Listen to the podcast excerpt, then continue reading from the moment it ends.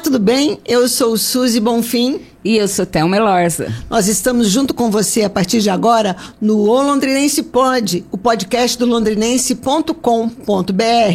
Um espaço para especialistas e convidados em diversas áreas. Uma conversa direta com o conteúdo do seu interesse. Nesta edição do Londrinense Pod, a gente conversa com a designer de joias artesanais e pesquisadora de tendências Ana Paula Barcelos. Colunista do olondrinense.com.br, desde o início são quase quatro anos de parceria. Fala para nós qual a sua inspiração para escrever sobre moda, sobre tendências toda semana. Olha, eu diria que de tudo um pouco. E tem variado um pouquinho também nesses quatro anos, né?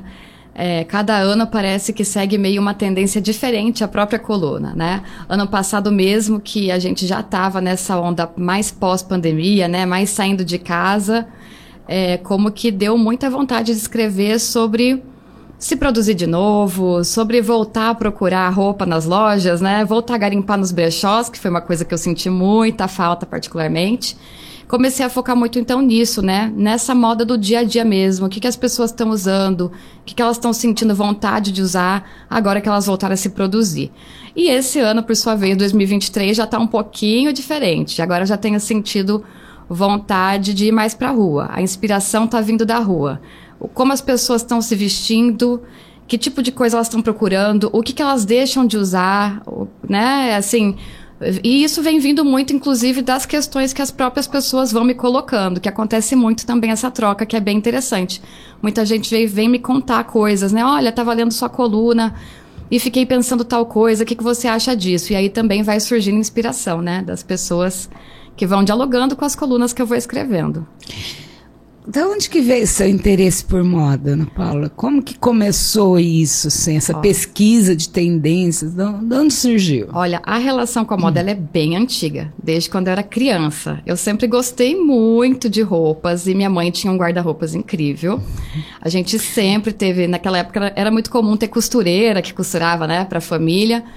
E minha mãe também sabia costurar e desenhava modelos muito bem, então eu tinha aquele guarda-roupa, assim, que era muito tchan, né? Você assaltava ele? Ah, nossa, muito.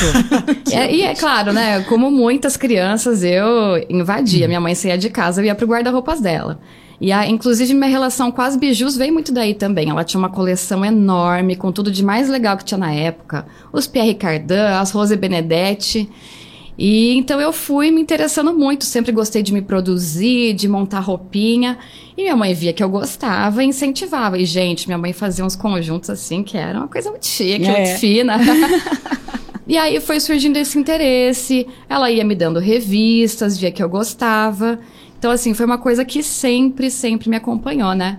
Agora, quer dizer, houve uma influência da sua mãe. Ah, com certeza. Direta. Com certeza. Então, isso também a gente pode herdar? Sim, eu diria que sim também. Ela me influenciou muito, me influenciou muito também com as referências dela. É, meus pais gostavam muito de filmes clássicos, né? Eles me apresentaram todos. Eles me, né? Cada um me apresentava um. Então essa foi outra coisa que me influenciou muito. Eu copiava muito figurino de filme, gente é, até a adolescência mesmo, nossa, eu, eu, fiz muita cópia de coisa de filme e minha mãe incentivava muito. Ai, você gosta? Vai, faz. Mas é engraçado porque eu nunca tinha pensado nisso como profissão. Exatamente. Como que surgiu a profissão Exato. de pesca... Exato, pesquisadora de, de tendências. Tendência. Durante muito tempo isso foi uma coisa muito legal, um hobby, uma coisa que eu gostava. E aí depois minhas tias também me davam muita roupa na adolescência. E aí comecei com a fissura dos brechós antes mesmo de ser moda, né? E tá, e foi indo, sempre gostei disso. Mais particularmente quando minha filha começou a crescer um pouquinho, que eu comecei a sentir desejo de voltar para o mercado de trabalho, de começar a trabalhar fora. Então surgiu a chance de trabalhar na loja de um conhecido da família, que é uma loja de armarinhos, né? Era uma loja muito tradicional e que também vendia bijuterias. Hum, e aí eu cheguei lá, só que assim, as bijuterias eram todo um amontoado, assim, era uma coisa meio. Ninguém queria muito mexer com aquilo, porque nem era o foco do lugar, era armarinho. E eu olhei aquelas bijuterias e falei, gente, isso aqui é tesouro. Que mundo, né? Pessoa interessada que gosta. Ah, falei, tô no meu lugar. E comecei a fazer um garimpo ali, né? Já tinha garimpo, né? Eu, eu nos garimpos sempre, e tava garimpando. E o pessoal começou a falar, mas onde você achou esse brinco? Ah, eu comprei. Mas é da loja? É da loja. E eles viram que eu levava jeito, que entendia bastante, conhecia marcas, conhecia bastante de montagem. Eles falaram: ah, pronto, não tinha nem um mês, eu já estava assumindo a sessão de bijuteria. Então já fui para montagem, e aí sempre fazendo muita relação com roupa. E essa foi uma coisa interessante, porque começou devagar, mas na verdade começou ali. O pessoal ia comprar é, cristal para bordar vestido de noiva, de casas, de noivas. E aí eu calhava que era eu que ia atender, porque eu também fazia balcão. E aí eu começava a trocar ideia. Mas e isso, e aquilo? Falava de, nossa, esse vestido, né, lembra tendência, lembra tal estilista, nossa, isso aqui tá lembrando muito. E o povo se surpreendia, falava, nossa, você leva muito jeito. Nunca pensou em trabalhar com isso? E cansei de ajudar o pessoal, inclusive, a caçar pedrinhas que combinassem e montar padrões. Aí o pessoal começou a me trazer, inclusive, trabalhos nesse sentido, de ajudar a compor. E aí eu fui entrando aí. Aí o pessoal começou a fazer encomendas de peças, me procurava para isso. E aí eu saí dessa loja, precisei sair e fiquei um tempo sem mexer com isso, fazendo, mas continuei montando as minhas bijuterias. E aí fui trabalhar na Bijorca, outra loja muito tradicional de Super. bijuterias, né? A, a, primeira da cidade, na verdade, pioneira. E aí fui trabalhar com a Ângela, que é minha parceira ainda hoje de trabalho. E aí lá, observando é, as tendências de mercado de bijuteria, eu comecei a fazer análises e casar com o que eu, o meu conhecimento que eu tinha de moda. E aí pensei, olha, seria interessante a gente fazer um estudo de tendência, porque é nítido, ó, essa essa pessoa que monta dessa marca, ela está se inspirando nisso. De repente, isso ajuda a gente, inclusive, a aquecer. A loja estava passando por transformações. E aí começou, comecei a pesquisar, comecei a fazer curso. Falei, gente, que é mundo. isso. Que, que mundo, mundo, que universo, e fui me encontrando nisso. Que legal. Quer dizer, você é. começou é. a fazer o que hoje virou moda e que tem gente fazendo também é, profissionalmente, que é o tal do personal stylist. Stylist. Stylist. Stylist. Stylist. stylist. É, acho que você foi uma precursora desse processo que hoje em dia é bem comum, vamos dizer assim. Talvez, eu não diria que foi precursora, né? Talvez ainda não se falasse tanto disso, mas já tinha gente trabalhando nesse sentido. Eu diria que era um trabalho mais de composição, né? Era essa coisa de isso combina com isso, essa tendência chama essa. Talvez o que sim, inclusive a Ângela fala muito isso, ela brincava na época, você, você tinha que estar trabalhando numa revista. Você uhum. deveria ser produtora, porque eu comecei a produzir as campanhas da loja. A Angela Diana, que é a nossa isso, artista plástica, Diana, também nossa colunista no exato, maravilhosa, minha parceira. E, e então ela falou, você tinha que estar numa revista. Porque eu comecei a produzir as campanhas da loja e sempre nessa coisa. Vamos fazer uma campanha. Aqui a gente vai fazer um lance meio Chanel, meio Yves Saint Laurent. Vamos misturar essas tendências e compunha com as roupas. E às vezes a pessoa que ia fazer o ensaio olhava e falava: ficava meio assim, meio em dúvida. A hora que vestia, falava, gente, nunca achei que esse look ficaria incrível assim. Nunca teria usado isso se você não tivesse me falado. Entendi. Então, essa coisa da composição, sim. De uhum. compor, de montar, de produzir, né? Uhum. E aí eu comecei a me interessar muito e despertou muito isso. Falei, nossa, tá aqui algo que eu acho que eu vou fazer legal e que pode dar bom, né? E foi deu tão certo que a gente começou a conseguir antecipar a tendência. E nesse sentido, acho que sim. A gente foi precursora, tão precursora que o povo não entendia muito o que a gente estava fazendo. o povo Imagina. achava incrível, achava as peças maravilhosas, as composições de conjunto, falava, gente, não tem esse em nenhum lugar. Mas nessa dificuldade de se abrir para o novo e sair da caixinha. É uma das usar... coisas que você falou numa, numa coluna recentemente que o londrinense, apesar de gostar das coisas diferentes, ele não usa, não sai da caixinha por medo, Sim. por julgar, dos outros julgarem o que ele está usando. Que as pessoas Sim. deixam de usar uma roupa se, por, com medo da, da opinião dos outros. Exatamente, até o meu título falava sobre isso, que é uma questão, inclusive, que tem me intrigado muito. Porque isso, é, essa questão veio de comentário de muitas pessoas. Eu tenho ouvido isso de muita gente. Nossa, tô com roupa guardada, não consigo usar. Mas é que o povo fica olhando, sabe? Se eu quero usar uma roupa mais diferente, ou uma coisa, uma peça maior, eu sinto que as pessoas estão olhando. Primeiro a gente falava nada, as pessoas não olham, mas na verdade as pessoas olham. E eu brinco que isso é muito Londrina, né? A gente, eu pelo menos não percebi esse movimento tão forte em outras cidades, né? Em cidades maiores. Eu não sei se a gente tem essa coisa ainda de interior, né? De reparar muito no outro. Mas é, é um fato. E eu comecei a reparar isso em mim também. Você deixa de usar uma roupa É, por causa do, do sempre que os me outros pensam? Sim, eu sempre me produzi bastante. Aí com a pandemia, claro, todo mundo entrou nesse momento, né, nesse movimento mais Hum. Comfort. conf, mais confortável e acabou deixando de lado. A hora que acabou, ano passado eu tava naquela gana de usar, tirar as coisas do armário, né? Até falei muito sobre isso nas colunas. Agora eu vou voltar a me produzir, vou tirar o salto, tô botando o sol. A, hora- a primeira vez que eu me produzi realmente do jeito que eu gostava, os colares, eu saí, era tanta gente me olhando e aquilo meio que me chocou. Eu não estava mais acostumada com essa atenção. E aí eu comecei a perceber isso. Quando eu me produzo muito, eu uso coisas muito diferentes, chama muita atenção. E aí eu, ai, sabe? Aí você fala, ai, gente, hoje eu não tô querendo chamar atenção, hoje eu tô querendo sair, mas. Isso é basiquinha. É. Então Mas tem isso, isso. daí você, você acha que é por quê? Por causa da pandemia que as pessoas deixaram de, de se produzir ou por um, sei lá, um sentimento de, de, de vergonha, de ah, eu não quero chamar atenção. Eu quero chegar chegando, mas não quero chamar atenção. Eu quero estar acho- bonita, mas não quero ser a diferentona. Né? Eu acho que um pouco dos dois, eu acho que um pouco de tudo. Eu ouço muita gente comentar, ah, depois que eu voltei a usar chinelo e meus tênis de academia, não quero mais usar outra coisa. Como é confortável, por que que eu, né? Nossa, não me dou mais ao trabalho, agora quero isso pra minha vida. Muita gente faz, me diz isso, né? Bom, eu mesma tô usando muito mais roupa de academia, até, né, durante o dia a dia, assim. E acho que também por isso, porque muita gente acha bonito, quer, mas fala assim, ai, não combina comigo, talvez porque ainda não conheça, né, as coisas que realmente ficam bem, ou porque tem medo de ousar, de experimentar. E como que a gente muda isso, Ana Paula? Olha, esse exercício que eu falo é de se forçar. Se forçar. É, você tem que ir lá, tirar as coisas do armário e dizer, hoje eu vou sair. Hoje eu vou chegar chegando. Mas e tem como é que, que se você- soltar. Mas como é que você faz para dissociar entre o que você tem, o que você gosta, com a imposição da moda que você vê é, nas redes sociais, que você vê na televisão? Porque é uma imposição, né? Olha, isso tá na É. moda, isso não tá. Como é, que É. a gente faz para ser livre? Sim, e é, uma- é difícil, e essa é uma pergunta boa, porque essa imposição, inclusive, é do mercado. Sim, totalmente. Né? E aí a gente percebe que a gente não escolhe tanto as coisas que a gente usa ou as coisas que a gente compra, porque a gente depende muito do que eles estão oferecendo, né?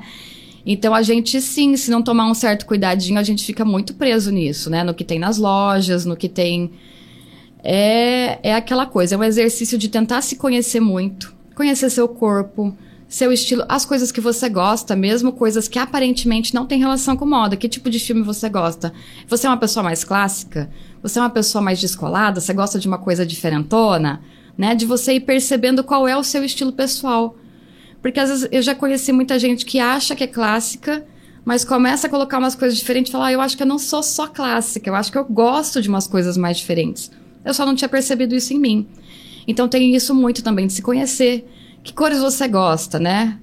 Que, que sabor de sorvete você gosta? Vai juntando aí suas preferências básicas que você vai perceber bastante coisa sobre o seu estilo pessoal também. Tem muito a ver com aceitação, né? Também com autoestima, né? Com certeza. Agora, uma coisa que você diz que a, é, a indústria impõe o que você consome. O brechó, nós somos brecholentas. Muito, adoro. Nós. É, o brechó é uma alternativa, essa coisa da moda circular, da moda de você Sustentável. sustentável. Isso daí é uma alternativa para você é, criar um, um estilo próprio. Eu diria que sim, com certeza. É claro que no brechó também existe uma seleção de peças, né? A pessoa que tem o brechó vai fazer uma seleção. Mas ainda assim tem muito mais opções. E você não fica presa dentro de uma tendência. Porque, claro, as lojas, é, seja departamentos, sejam lojas menores ou maiores, elas seguem a tendência do mercado. As cores que, que estão sendo usadas, os tecidos, os cortes, né? A modelagem. E no brechó você encontra um pouco de tudo. Você encontra o que se chama de modinha, mas você também encontra muita coisa vintage, né? Muita coisa. Você olha lá de, de anos passados, de outras Atemporal. coleções. Atemporal também. Ó, Mesmo coisas que sejam mais datadas, como a gente fala, né? Tem coisa que você olha e fala, gente, eu tive uma blusa dessa no começo dos anos 2000. Isso é muito 2000, é? Que inclusive tá, tá muito forte, uma tendência que tá aí muito forte. Então você consegue escolher outras coisas, além de moda. E tá tudo junto misturado, que eu acho que é uma coisa muito legal, porque inclusive te ajuda nesse exercício de, de fazer outras combinações, coordenar de outras formas, né? Eu acho que expande isso de você chegar na loja e tá o look pronto te esperando. Você olha nos manequins, né? E uhum. depois as araras e você já vê meio, tá tudo meio montado. E no brechó não, você tem que usar muito mais a imaginação. E será que isso vai com isso? Né? O brechó agora está em alta, né? Muita gente Londrina, muito descobrindo, né? Muito. Você acha que é uma tendência do futuro mais Acho. brechó, menos modinha? Acho. Acho que caminha para isso sim. Acho que vai chegar um momento, inclusive, que a gente vai parar de chamar a tendência 2000. Acho que a gente vai entrar mais nessa coisa do atemporal mesmo, que vai virar uma coisa só, né? Por que, que você acha isso? Também, primeiro porque a moda mesmo é cíclica, você pode ver que a cada tempo vai, vai voltando do, os anos, né? Quantas vezes a gente já repaginou a moda dos 80, a moda dos 90, a moda dos 2000. E outra pela própria característica circular mesmo, essa coisa de não não usar mais o fast fashion, essa moda que é para usar ali um pouquinho e depois descartar. Essa coisa da sustentabilidade mesmo. Contra o desperdício. Exato. Né? Então eu diria que juntando isso, essa é a pegada do futuro mesmo. E todo mundo percebeu isso. Até as marcas de luxo estão criando opções. É, com roupas de segunda mão, fazendo brechós de luxo. Tem né? até um termo para é, é, é, que eles as indústrias reaproveitam Sim, modelos de que inclusive reaproveitamento de tecido, pegar todas as peças de uma coleção anterior, desmontar, pegar aqueles tecidos, inclusive é um, é um trabalho que a gente faz com a Ângela, o upcycling, faz isso com as bijuterias, porque essa é a pegada mesmo, é você não desperdiçar nada, você reutiliza e cria coisas novas a partir dessas peças que são consideradas, ah, isso aqui tá, tá velho, isso aqui já não, né, já é já é brega, ou é cafona, ou aí já passou o tempo disso aqui, né? Saiu de moda, que era um termo que a gente não vai, não vai ouvir mais, mais tanto. Esse saiu de moda. Vai chegar uma hora que eu acho que não vai ter mais. Agora, isso depende muito é, da consciência das pessoas para entrar nessa, nessa tendência que você está falando, ou, é, porque tem muita gente que, que o, o consumismo, o mercado, ele é muito forte, né? Ele, ele, ele, ele te massacra com muita coisa de, de, inform, de, informação, de tendência, de roupa, de estilo, papapá. Isso é depende da consciência das pessoas? Também. E realmente, o mercado é uma influência fortíssima, muito difícil escapar disso. Então, sim, inclusive aí a gente tem duas coisas. A primeira é que os brechós estarem tão em alta agora, isso também vem como uma onda, né? E dentro da moda, a gente tem essas ondas e essas ondas também passam. Então, claro, muita gente está comprando pelo frisson porque também está na moda comprar no brechó, né? Elas Entendi. também estão seguindo esse movimento. Uhum. Assim como também na moda se falou tanto em diversidade, a gente começou a ver outros corpos e agora tá, parece que está desandando, né? Existe uma queixa muito grande, inclusive, que agora a magreza volta a ser o padrão de beleza. Então a gente que vê eu que. Odeio Exato. Essa tendência. Exato, a gente já bufa. Nada a ver. A gente já suspira, né? Parece que você tá caminhando, tá evoluindo. Ai, meu Deus, voltamos para trás. Nada é, a ver. É uma droga isso. Mas então, pelo menos a gente entende que o brechó vai agora estar tá sempre ali. Certo. Não é mais aquela coisa. Vai normalizar. Entendi. Vai chegar uma hora que vai dar uma baixa. As pessoas vão talvez cansar um pouco. Muita gente vai parar de comprar no brechó, mas o brechó vai continuar sendo uma opção tanto quanto as lojas, né? Então eu acho que veio para ficar mesmo. Gente, o papo tá bom, mas nós temos que interromper. A Ana Paula vai voltar em um novo podcast e a gente vai conversar mais. Obrigada, Ana Paula, pela presença. Foi ótimo. Adorei. E você vai estar tá aqui com nós várias vezes. Oba, com certeza, vou adorar. Ana, obrigada. A gente, a gente conta com você na próxima entrevista, em breve. É, muito obrigada pela parceria. A gente fica por aqui. Acesse o londrinense.com.br e saiba mais. Até a próxima.